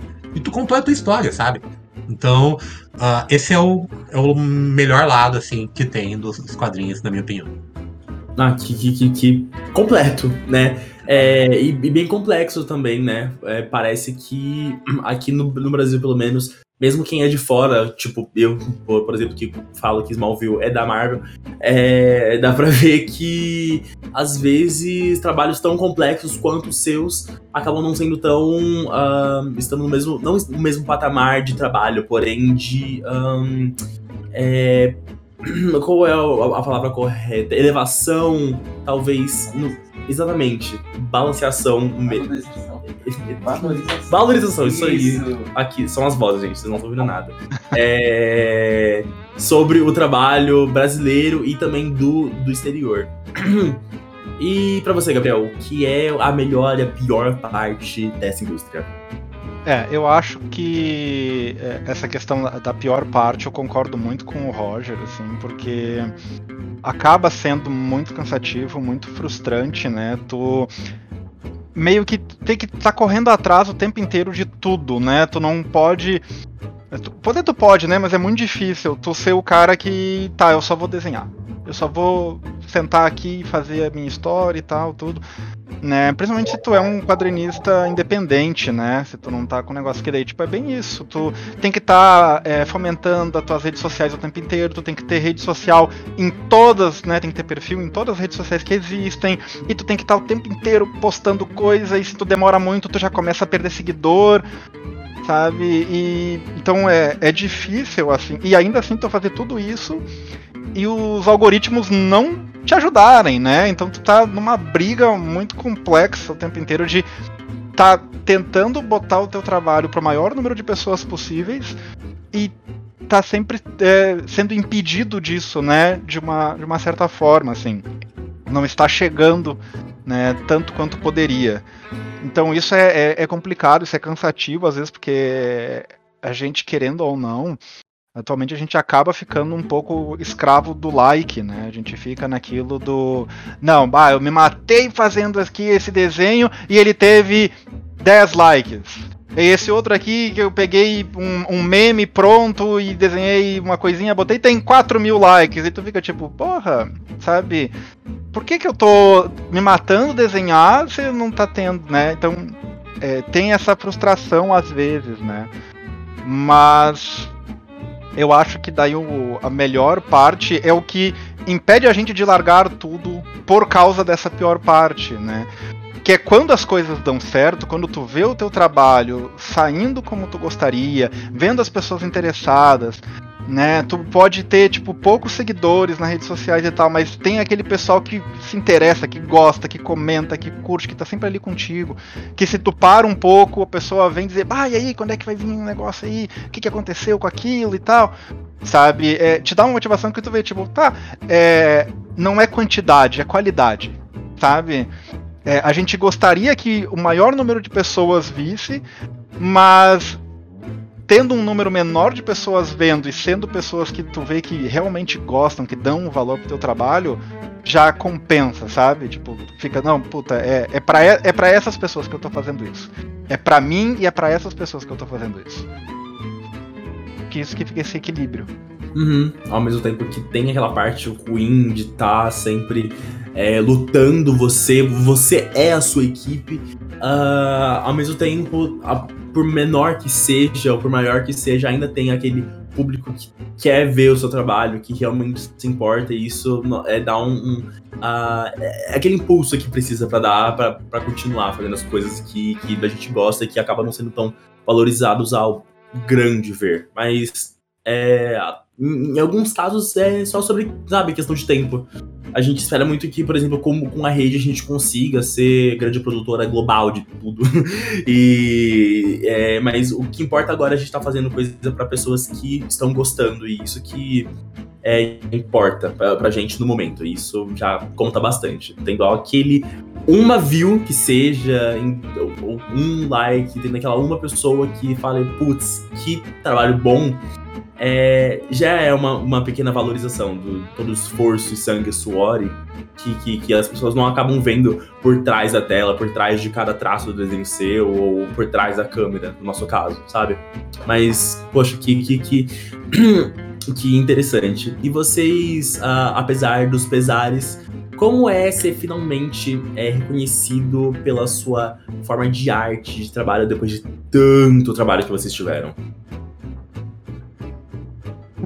Uh, bom, para mim, assim, uh, o momento em que me bateu muito forte foi quando eu lancei o Febre, que foi meu primeiro quadrinho publicado, assim, de verdade, que eu fiz junto com o Matias e o Jader, né?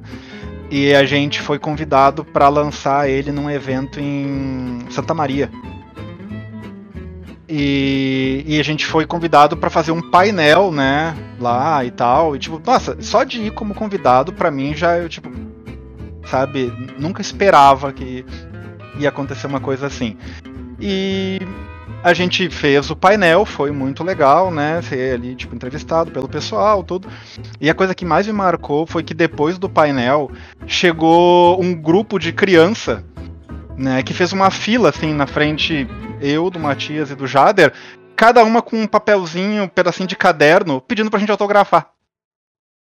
Sabe? Tipo, só pedindo pra gente autografar, assim, o negócio. E eu fiquei muito, muito chocado, assim, sabe, com aquilo, porque eu fiquei tipo, cara, como, como que eu cheguei aqui? Sabe? Tipo, como, como, que, é, como é que essas crianças estão me vendo nesse momento, né? E, e daí também, tipo, tá ali no evento sentado e tal, conversando, e daí tu vê o pessoal caminhando com o quadrinho que tu fez embaixo do braço, folheando, aí vem no outro dia do evento dizer, bah, eu li ontem, e muito legal, não sei o que e tal, sabe, comentar, assim para mim foi foi um momento assim muito marcante na minha vida, sabe? Foi um negócio que se eu tinha alguma dúvida de que era isso que eu queria, ali acabou 100%, sabe?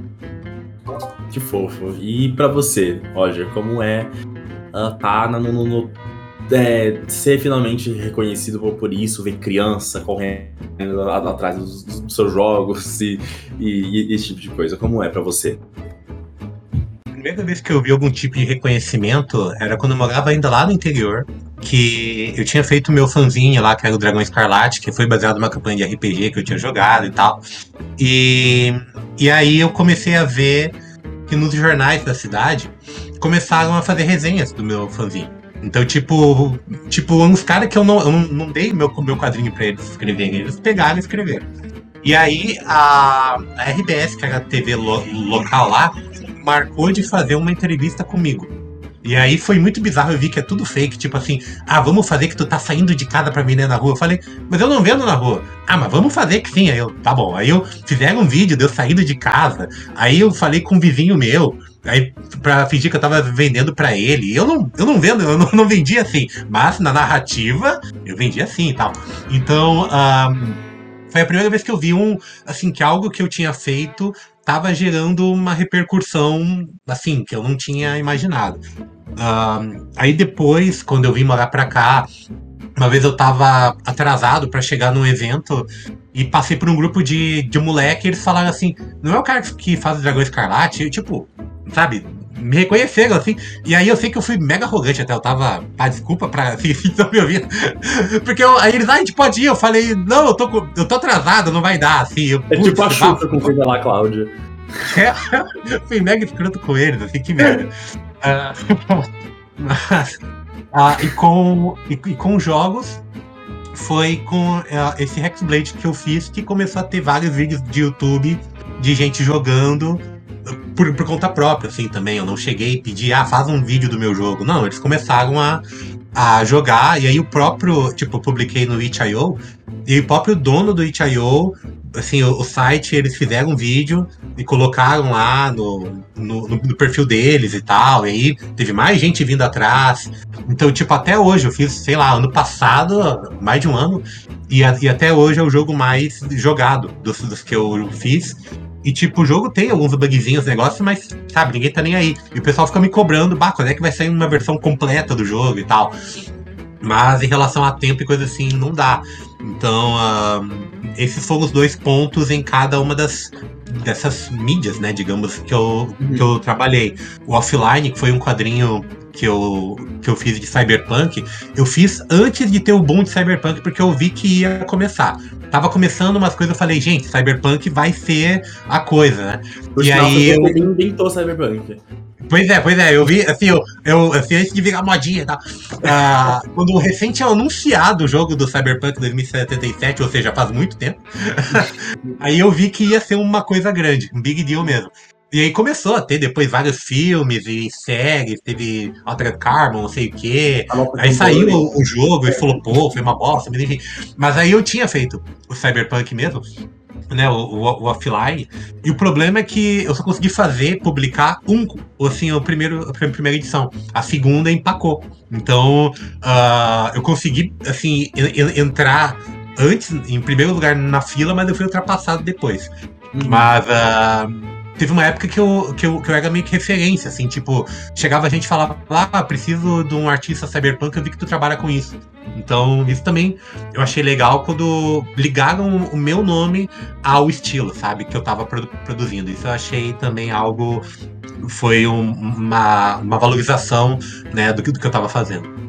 Poxa, que, que, incrível. Bom, no fim das contas, ser valorizado pelo seu trabalho, por algo que você gosta tanto de fazer, não tem preço e é, não, não tem nada melhor quando você faz com tanto suor e principalmente quando, consegue, quando você começa a ver que tá valendo a pena. Isso, com certeza, não tem mais nada do mundo que possa dizer o quão bom é.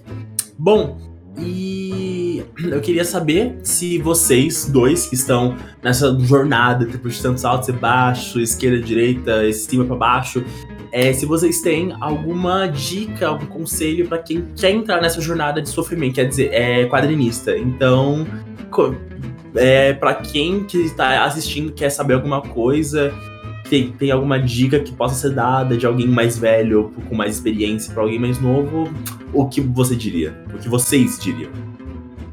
Uh, eu vou eu vou dar como dica a coisa que eu, eu sempre comento assim e é muito comum pessoal que quer fazer quadrinho é, ter uma história muito grande, né? Que é a sua história favorita e quer fazer a sua saga com 400 personagens e 200 capítulos e que vai ser incrível e tudo mais. Que é assim, é, não faz agora. Uhum. Né? Deixa ela na gaveta ali e pro teu primeiro quadrinho, faz uma coisa pequena começa pequeno. Faz uma historinha curta com, sei lá, três páginas, seis páginas, uma coisa assim, que tu vai ver o final, né? Tu vai ver, daí com, durante esse processo tu vai aprender como é que é o teu tempo de desenho, como é que é que tu lida com cada coisa que tu tá trabalhando, como é que tu vai fazendo, e não tá tão longe assim de tu acabar. No momento que tu começou, já não tá tão longe de tu acabar. Uhum. Né? Uh, e depois tu vai aumentando aos poucos isso. Tipo, ah, tu fez ali três páginas, legal, beleza. Tu vai fazer aí uma com seis páginas, depois uma com doze. Vai depois aumentando um pouquinho. Pra terminar. É, Pode ser. Meu, meu, aí que tá, ó. Eu lancei o gato, eu comecei a fazer o gato com ele tendo 60 páginas. Eu lancei dois quadrinhos antes de terminar o gato, que foi o primeiro que eu comecei. Né? Então, tipo. Uma faculdade inteira. É, tu vai. Se tu ficar nisso. Porque é, é muito frustrante tu começar uma coisa que tu gosta muito, que tu, tipo, tem certeza que bah, vai ser muito legal, vai dar muito certo e tal, e tu não vê isso chegando ao final, e tu vai melhorando, e daí tu vai vendo as páginas que tu já fez, e tu não vai gostando do resultado, e tu começa a querer começar de novo aquilo e tal, sabe? Então é, é muito difícil tu chegar ao final se o teu primeiro trabalho for uma coisa muito longa. Então, uhum. começar devagar e começar. Tá? É não ficar tipo, não, ah, uma hora eu faço, ah, eu tenho aqui 400 histórias que uma hora, um dia eu vou lançar. Não, pega uma e faz. Tá? Não vai ficar boa, não tem problema, sabe? Vai pra próxima. O, o Daniel lá do estúdio é um que ele fala uma coisa que eu gosto muito, que é o teu melhor trabalho é o teu próximo. E é isso que tu vai ser pra vida inteira, né? Cada quadrinho, cada é, é, ilustração, tudo que tu faz, a próxima que tu fizer, tu vai ter aprendido um pouquinho, tu vai fazer um pouquinho melhor. Né, sabe? Uhum. E é assim que vai indo. Então, não tenta começar fazendo o melhor possível e, e né, incrível e gigantesco e tal. O importante é começar. É, é, que a chance é que tu acabe não indo até o final porque tu não vê uhum. esse final tão próximo. Entendi. E para você, Roger, qual é a melhor dica aqui para você possa dar para alguém que quer passar por tudo isso? Eu reforço os pontos do Gabriel. Acho que começar pequeno é importante. Tipo, o mago não vai começar dando bola de fogo. Ele começa ali, né, nas magias mais simples, e aí com, aos, com, aos, poucos, né, ele vai dando explosão e tudo mais. Então, um, é importante tu até por um critério de comparação, porque muitas vezes tu vai olhar outros artistas e vai pensar, ah, mas o fulano desenha X, não sei o que, e eu ainda não cheguei nesse ponto. Sim, mas ele não começou já nesse ponto. Então, uh, tu, tu, tu, tem que saber que tu tá numa base, tu tá construindo um alicerce e depois tu vai fazer algo maior em cima daquilo. Então, começa de baixo, faz as coisas pequenas, tu vai ganhando XP e aí depois tu vai se engajando em campanhas uh, um, pouco mais ousadas, né? Pro, de acordo com, com o teu nível. Uh, eu acho que é assim, essa questão também do da comparação. Uh, é importante tu, tu mostrar o teu trabalho. Porque muita gente que começa tem medo de mostrar o trabalho, fica inseguro. Ah, mas não tá tão bom. Tipo, ela até faz, mas bota na gaveta. E aí uh, ela não vai ter um, uma evolução se não tiver alguém para dar um feedback. Então ela tem que saber de quem ela vai ouvir esse, esse feedback. Assim, tu vai mostrar pra tua família, todo mundo vai dizer que tá, que, que tá lindo, né? Porque, né? Ah, que lindo, não sei o quê. Uh, então, se tu colocar online, tu, tu vai ter um pessoal que é hater e vai, ah, desiste, não sei o quê. Mas então tu, é interessante tu mostrar para profissionais, porque eles vão ter um olhar clínico e vão saber dizer, ah, aqui tá legal, aqui tu pode melhorar. E boa parte, assim, a maioria pelo menos não vai, assim, se tu for uma pessoa bacana, não vai ser um stalker bem medonho, que eu já tive um stalker, inclusive. Uh, não, assim, não vai ter problema dele te dar um feedback. Ele vai olhar o teu trabalho e falar: Ah, o teu trabalho tá interessante, mas tu pode cuidar mais da proporção, a narrativa, vai te dar alguma indicação. Então, uh, coloque o seu trabalho a jogo. Faz o teu trabalho, assim, mais simples que tu, que, que tu puder ali, e, e, e bota na rede social, bota em algum lugar que tem uma visibilidade. E, e se tu achar ali algum artista, pede uma opinião, assim, mas bem na humilde, assim, chega assim, ah, fulano, ah, legal, tu pode dar uma olhada aqui no meu trabalho? E, e, e, larga, não, não fica insistindo nem nada, né? Tipo, eu sei que nesse momento eu tô me dispondo a isso, mas uh, quem quiser também aí, fizer um trabalho e chegar no meu Instagram e mandar, quando eu tiver um tempo, eu dou um feedback também. Não vou falar pelo, pelo, pelo Gabriel, porque meter, né?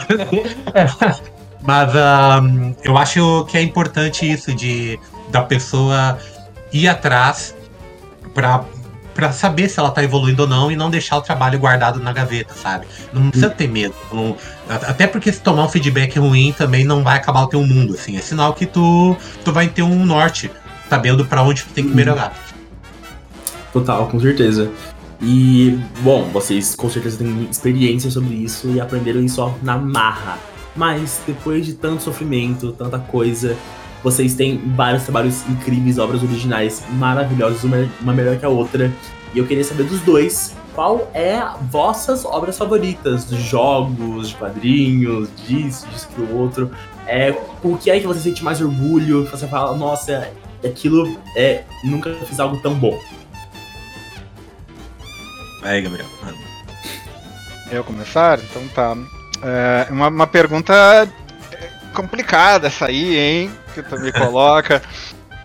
uh, cara, é, eu gosto de todos os quadrinhos que eu participei, tá? É, eu tenho, tenho o Febre, né, que eu trabalhei junto com o Matias e o Jader, tenho o Ceifa, que eu trabalhei com o Matias, o Jader, o João. Ah, o João a gente esqueceu de comentar que tava no Rosas também.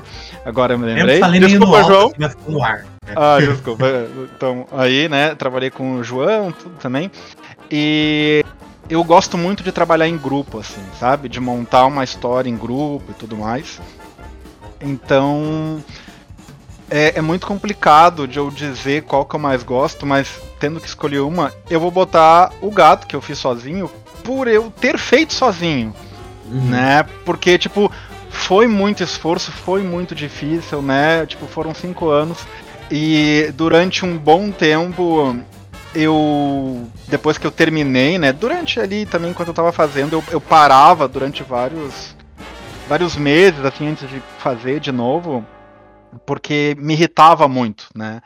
É, porque era um projeto muito pessoal, assim. E, e daí eu não tava conseguindo colocar as coisas da maneira que eu gostaria ali, me incomodava, e daí eu me afastava um pouco, né? E daí, tipo, depois a gente fazia as pazes e eu retomava. E quando eu terminei também, sabe? Foi tipo, ah, finalmente acabou, meu Deus do céu, né? Por isso que eu brinco que foi um exorcismo, assim, porque era uma coisa que eu achava que não, sabe? Cinco anos fazendo negócio, quantos anos mais eu vou levar para terminar isso aqui? E. Então eu fiz uma pausa também, depois que eu lancei o primeiro volume. Vi muita gente, né, perguntando quando é que ia ser o segundo volume, etc, etc e tal.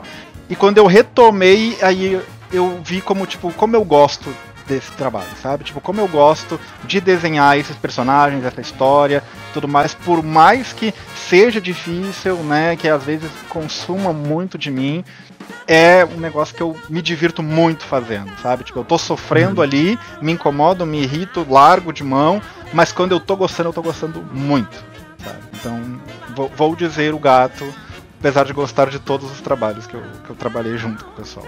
Foi sangue, suor? Foi, mas é. valeu a pena no fim das contas.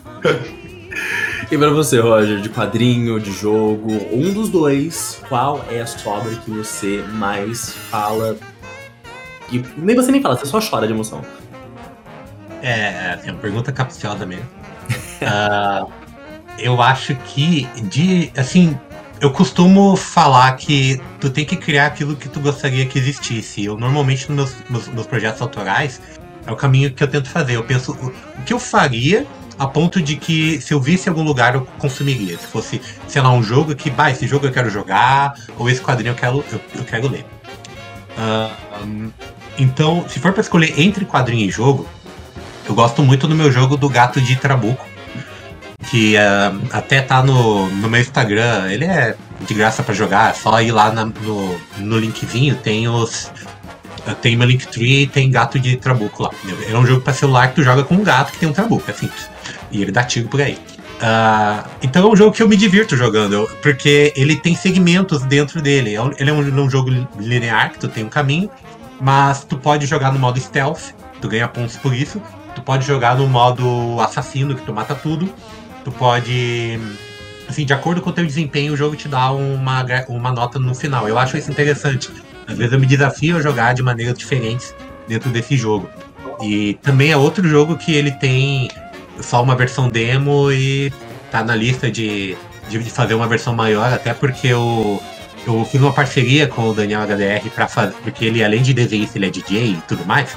E aí eu fiz uma parceria para ele fazer a trilha sonora e ele se empolgou, ele fez dois álbuns de música e tá no Spotify. Então, tipo, o jogo tem uma trilha sonora gigante e tem uma versão demo ainda sabe? E tipo, a vaga tá muito, muito foda. Então uh, é um jogo que eu me devo de completar para implementar todas essas músicas que ele fez, assim. Uhum. E das minhas obras é a, a assim, entre quadrinho e, e, e, jogos, é a que eu mais gosto. Mas além disso, além dessas duas, o que eu mais tenho orgulho é a animação dos Pequenos Crononautas, que foi esse projeto que eu fiz a identidade visual e os cenários, e que vai sair no, no ano que vem, assim, porque foi muito gratificante ter criado uma identidade visual para algo e depois agora tá vendo o processo de ganhar vida sabe, com vozes e com outras pessoas fazendo os personagens, seguindo a linha dos moldes que eu idealizei. Então é. Assim, é, é uma coisa que eu tenho orgulho, mas ela, eu ainda não vi assim, a versão final, né? Eles ainda estão produzindo, então ano que vem, quando sair tudo bonitinho, aí eu acho que vai ser o ápice do meu orgulho, assim, mas por enquanto não é. Então eu escolho o gato de Trabuco pra, pra ser esse, esse objeto aí.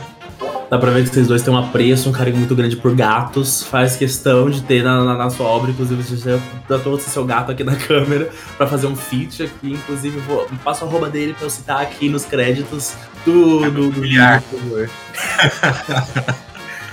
Bom, e pro nosso último quadro, é, pra quem assistiu o último Red News, Talks. É muito programa, gente. É muita coisa que eu, que eu tenho que lembrar muito na minha, na minha cabeça. Mas bom, no último Red Talks, nós trouxemos um novo quadro, é o RPG e você, onde você, convidados, traz o seu, a sua história mirabolante sobre uma, uma morte incrível, algum dado que salvou ou acabou com a sua vida na sua campanha. Então, a campanha de vocês dois, qual foi aquele momento de melhor ou pior, mais memorável que já aconteceu? Boa sorte para escolher aí, porque eu tenho certeza que são muitos. Bom, dessa campanha que eu mestro, que o Roger joga também, é, teve um, um, momento, alguns momentos muito marcantes assim para mim. Mas um deles envolve o personagem de um outro amigo nosso, que é o Jordan. E ele joga com um Bugbear é, guerreiro que é esse personagem que o Roger citou antes, que ele faz pacto com qualquer coisa, assim, tipo, ele é basicamente o meme aquele do passarinho, eu venderia a sua alma por um pedaço de milho. né? E teve uma, uma aventura que o grupo foi visitar uma bruxa do pântano e ela estava fazendo um jantar e convidou eles pro jantar, né? E daí todo mundo sentou para jantar com a bruxa e todo mundo morrendo de medo do que, que ia acontecer, né? Ali, tipo, que o papel deles era só pegar um item que a bruxa tinha para entregar para eles ir embora. A bruxa convidou eles para jantar, eles não disseram que não nem nada. Conversa vai, conversa vem na mesa de jantar. A bruxa perguntou se alguém gostaria de fazer um pacto com ela, né? Fazer um contrato. E esse jogador, nesse personagem, tipo, opa, vamos lá, né? O que que, que que tem aí de, de bom? Né? E ela, tipo, ah, né, o que, que você gostaria e tal, tudo. Ele, ah, eu quero ser mais forte. Ela, tudo bem, tudo bem, assina esse contratinho aqui com sangue e tal, que tá de boa, pegou. Assinou de boa, né? Aí a bruxa perguntou novamente, ficou mais forte, aumentei a força dele em acho que 5 pontos. E daí a bruxa, né? Ah, mais alguém quer fazer um, um pacto? Ele, opa, eu posso fazer outro? Né? Aí, tá, tá, eu fiquei meio assim, né? Pode, pode, né? O que que tu quer? Não, eu quero ver o que que tem dentro daquela porta ali que tá fechada. Aí eu, tá, tá bom. Aí foi lá, assinou o contrato com sangue, abriu a porta, era tipo o quarto da bruxa só. Tá bom, beleza. Dois contratos aí assinados. Aí no final, antes do pessoal ir embora, a bruxa ela tinha meio que umas crianças demoníacas com ela, né? Aí se resolveu as coisas ali e esse personagem, eu posso levar uma dessas crianças comigo? Pode, pode. Leva pode. duas. pode levar, pode levar. E o grupo apavorado, né? Aí ele levou a criança demônio junto com ele, botou o nome de Juninho na criança, né? E obviamente, né, é, eventualmente essa criança escapou, começou a causar o caos na cidade. Eles até agora ainda não encontraram novamente a criança. É, a bruxa já cobrou um dos pactos dela que deixou o jogador esse sem os olhos, porque ele não quis fazer o que ela pediu, então aí eu fiz os olhos dele derreterem. E daí ficou mais ainda um, um dos pactos pendentes aí, né? que é em relação à força, que ainda a gente não, não teve a volta. Então, é, fico muito animado, assim, com, sempre com esse personagem. Porque a melhor parte é que ele não aprendeu a lição. Tipo, não chegou o He-Man no fim e falou para ele o que ele tinha feito de errado. Ele continua, sempre que tem possibilidade, querendo fazer pactos com todo mundo que ele encontra. Como é que é o nome dele? É o Jordan. Oi, Jordan, tudo bem? Eu desejo toda a minha sorte do mundo para você. É, já foi o olho, próximo é boca, braço, eu não sei qual é, mas viu? Deus que Deus te ilumine nessa. Tomara, viu? Ou te elimine, no caso, que eu acho que o que vai acontecer. E para você, Roger, o que foi mais a berros internos na sua campanha? Qual foi e por quê? Bem, nessa campanha aí que a gente tá jogando, teve um momento que a gente entrou no mundo de sonhos. E, e aí as regras eram diferentes. Se a gente morresse, a gente ia perder nível, a gente não ia perder a, né, a, a vida algo assim. Então, para alguns jogadores, isso era mais perigoso do que perder a própria vida. Né? E, e aí, cada, assim, a gente foi entrando em cenários que eram baseados em cada um dos personagens para lidar com traumas e coisas assim. E o meu personagem, que é o Elfo do Deserto, ele tem uma relação com uma com uma, com uma esposa dele que fez pacto com uma outra entidade e tal, porque era da classe bruxo e ela também. Só que ela fez com uma entidade mais né? maligna. É, pois é. Ela fez, ela fez pacto com uma entidade maligna e o meu personagem fez com uma. com, com um gênio, do, já que é um Din, né? Do deserto e tudo mais. E aí, o Gabriel botou, quando chegou na minha parte, hum, ah, a gente tava lá no meio numa, numa ampulheta do tempo e não sei o que, aí apareceu uma criatura e todo mundo, ok, vai, já vai ter um combate e tal. E eu peguei meu personagem e falei, não, eu, eu, eu, eu sei que eu não tô no mundo real, eu vou meditar. E aí eu, e eu vou me isolar desse mundo. E aí ele, ah, é pra fazer isso? Então rola aí, de dificuldade trocentos aí rola. E aí eu comecei a falar as coisas e vi aquela vozinha, aumentava a dificuldade. E eu tava tendo sucesso em todas as paradas. e aí eu frustrei totalmente o combate, a cena que ia ser épica. Eu ali meditando, me isolando a mente e tal. Eu consegui anular e aí a gente saiu sem problema nenhum, assim. Foi.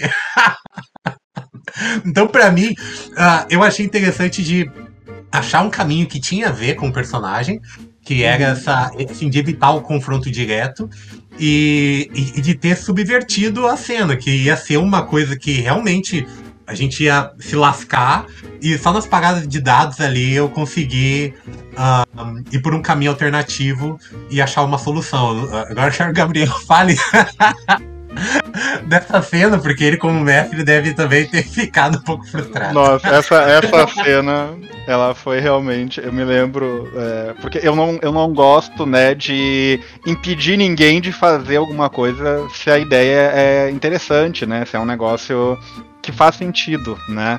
E daí eu me lembro, tipo, eu tinha preparado, porque todas as, essas etapas dos sonhos de cada um tinha a ver com a história de cada personagem. E eles tinham que passar por vários desafios, né? E coisa, tipo, meio que superar os seus medos pra ir pro próximo sonho do próximo personagem. E daí na do Roger eu tava ali, tipo, lá, preparado, né, para fazer o um negócio, todo temático de deserto, pirâmide, um demônio gigante dentro da ampulheta lá e tal, com a batalha preparadinha. E daí, tipo, eu não cheguei nem a dizer para rolar iniciativa, né? Eu só terminei de descrever e o Roger já, tipo, não, eu sei disso, eu vou meditar aqui. Eu. Tá, tá, tudo bem. Tudo bem, vamos, vamos ah. tentar. Vamos, tu quer fazer assim? Vamos fazer assim, então.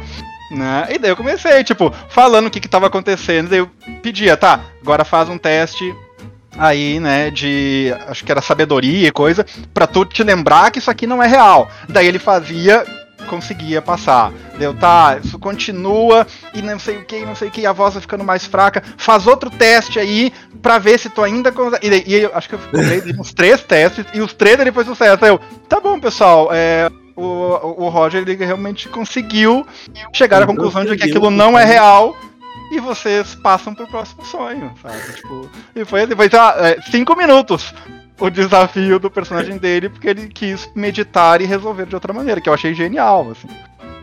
Triste que porque, você queria ter uma É, tá lá, tá, ficou lá o mapinha de luta guardadinho, separado com os tokens, né? Mas gostei muito mais assim. tá? Desse destino de pai, uma coisa mais zen, não é? é. Eu gosto também. ai, ai, ai.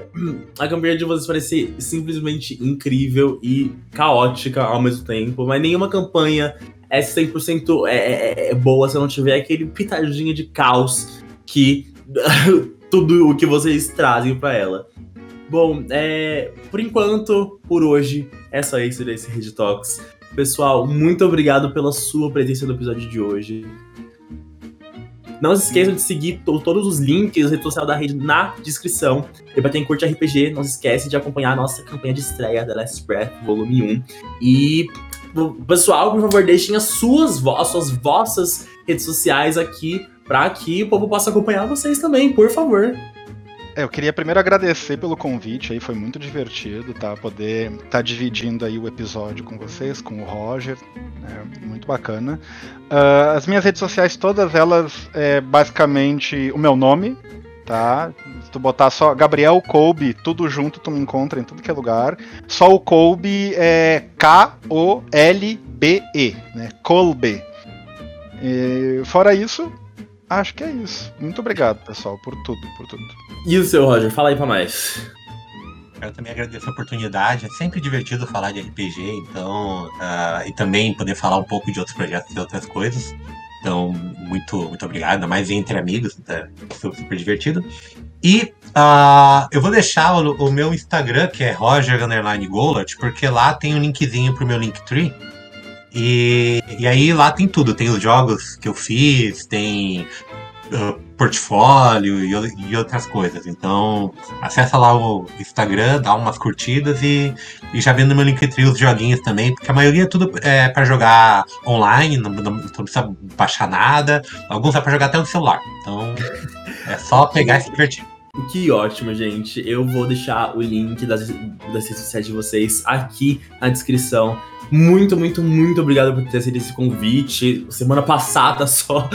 É, muito obrigado, foi extremamente divertido. É, e, bom, só isso mesmo. Muito obrigado do fundo do coração. E para você que tá acompanhando no Spotify, na Twitch ou no YouTube, obrigado pela sua presença e até o próximo episódio.